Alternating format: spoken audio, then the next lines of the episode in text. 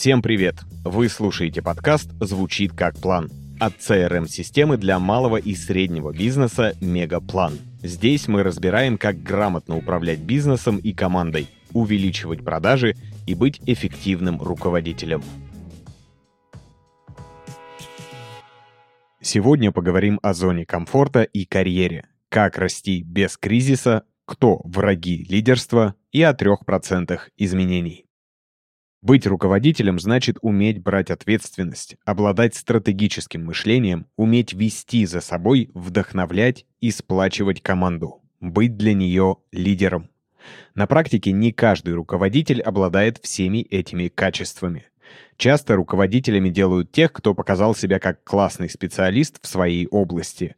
Например, тимлидом становится не тот, кто хорошо руководит людьми, мотивирует работать и выполнять KPI, а тот, кто программирует лучше остальных.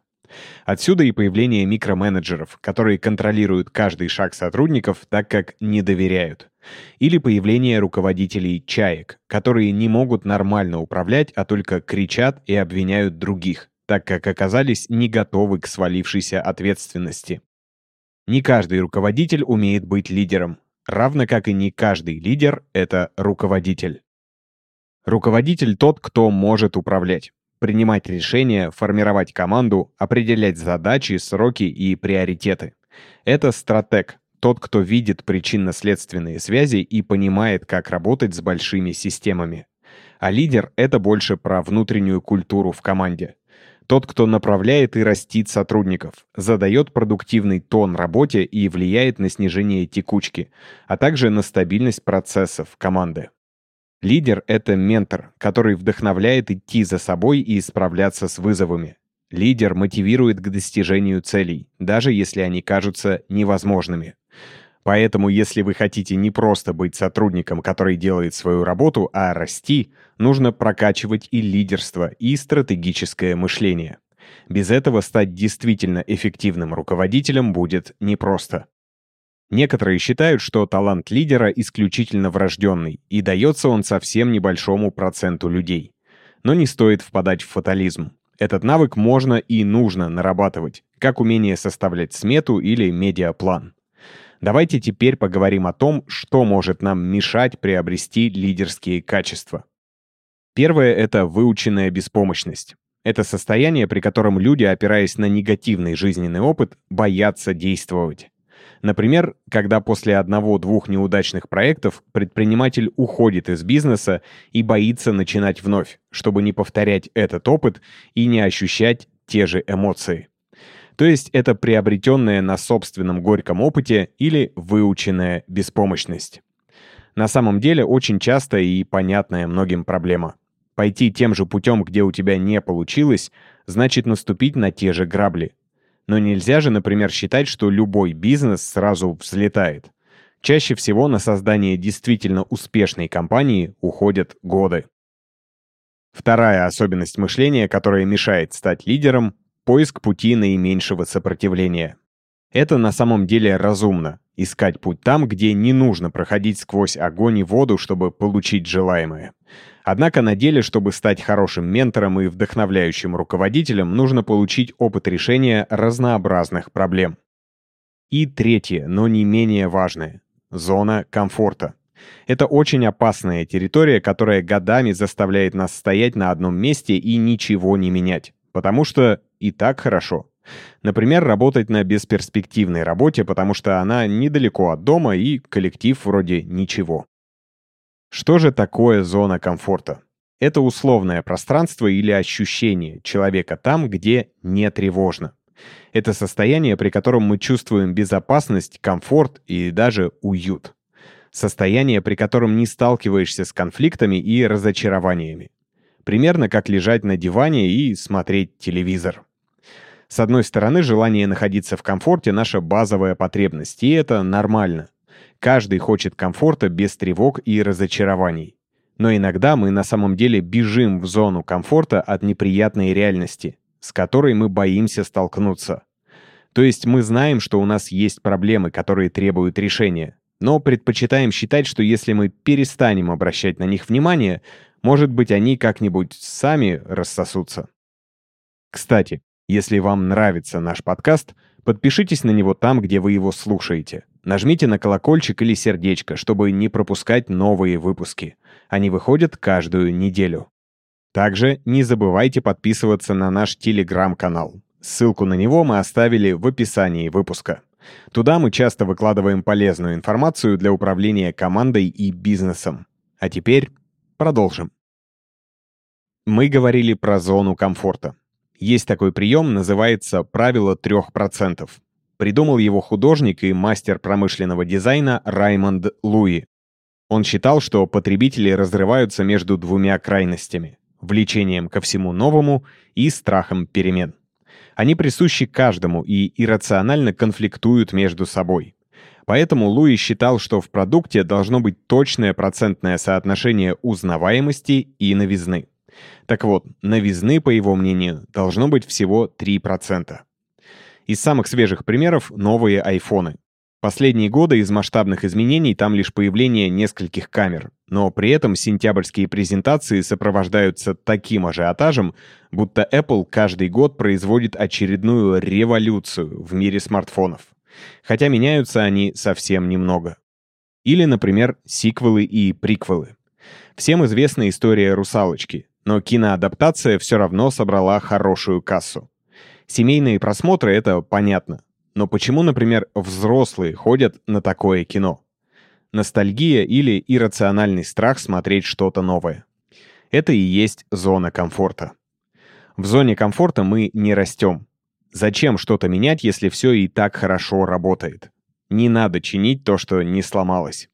Так же и с карьерой. Даже если вас повысили и вы вроде как справляетесь с управлением людьми, то зачем менять устоявшиеся практики и пытаться перевести отношения с сотрудниками на другой уровень, стать для них настоящим лидером? Ведь и так все плюс-минус в норме. Однако умение выходить из зоны комфорта – один из факторов личностного роста и эволюции карьеры. Оно помогает в достижении как персональных, так и профессиональных целей.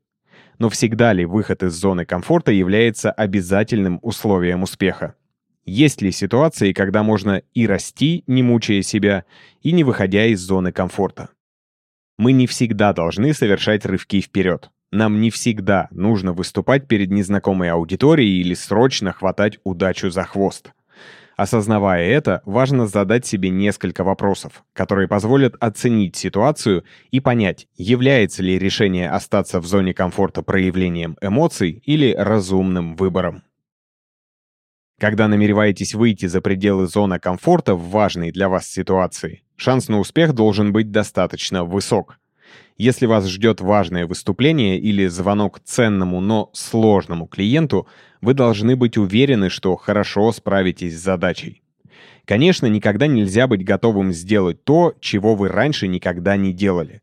Но все-таки было бы здорово хотя бы оценить риски и подготовиться так хорошо, насколько это возможно, чтобы все не испортить.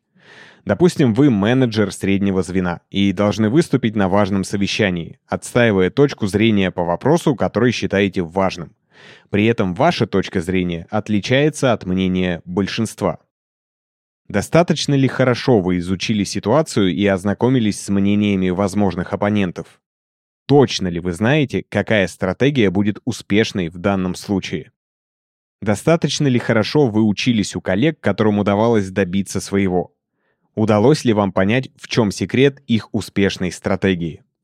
Умение выходить из зоны комфорта без ущерба для себя – тоже навык, который нужно тренировать.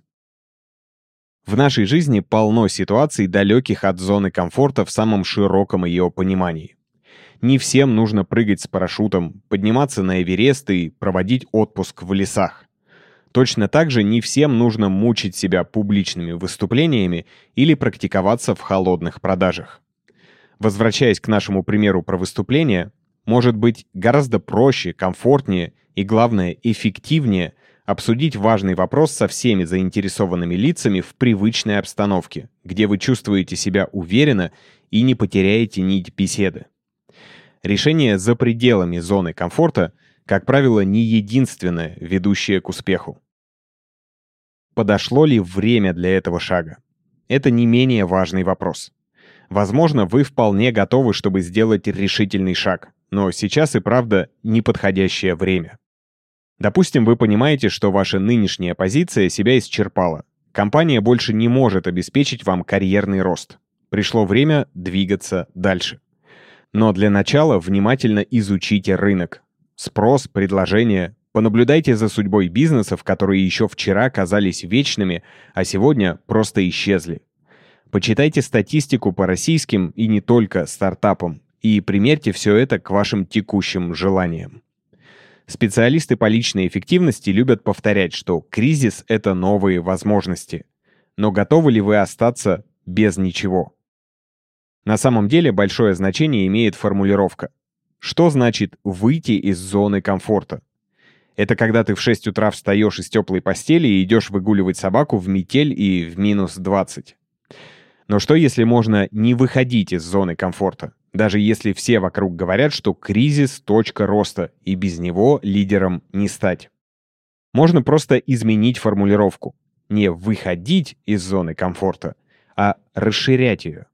Не вытаскивать себя разом на жуткий мороз, а потихоньку готовиться и закаляться. Во многих случаях тревога вызвана именно страхом перед переменами. Когда ты расширяешь зону комфорта, добавляя в нее новые границы и действия, это происходит менее болезненно и травматично для психики. Тут вспоминаем правило про 3% новизны. Чтобы расти в карьере, не обязательно рывком выходить из зоны комфорта. Важно делать больше, чем от вас ждут. Например, если сервис превосходит ожидания, то его не хотят отпускать. Так, например, бренды одежды делают возврат или обмен даже по истечении гарантийного срока, предлагают подарки и так далее. А если сотрудник делает больше, его тоже не хотят отпускать. Помогают ему расти. По-английски это называется under promise, over deliver. Не обещайте лишнего и делайте чуть больше, чем обещали. И с вами захотят работать снова и снова. Спасибо, что дослушали выпуск до конца. Подписывайтесь на подкаст, чтобы не пропустить новые выпуски. И регистрируйтесь в Мегаплане – CRM-системе для малого и среднего бизнеса. Мы помогаем компаниям управлять продажами и проектами, вести клиентскую базу и улучшать процессы. Попробуйте Мегаплан в работе. Все ссылки оставили в описании выпуска.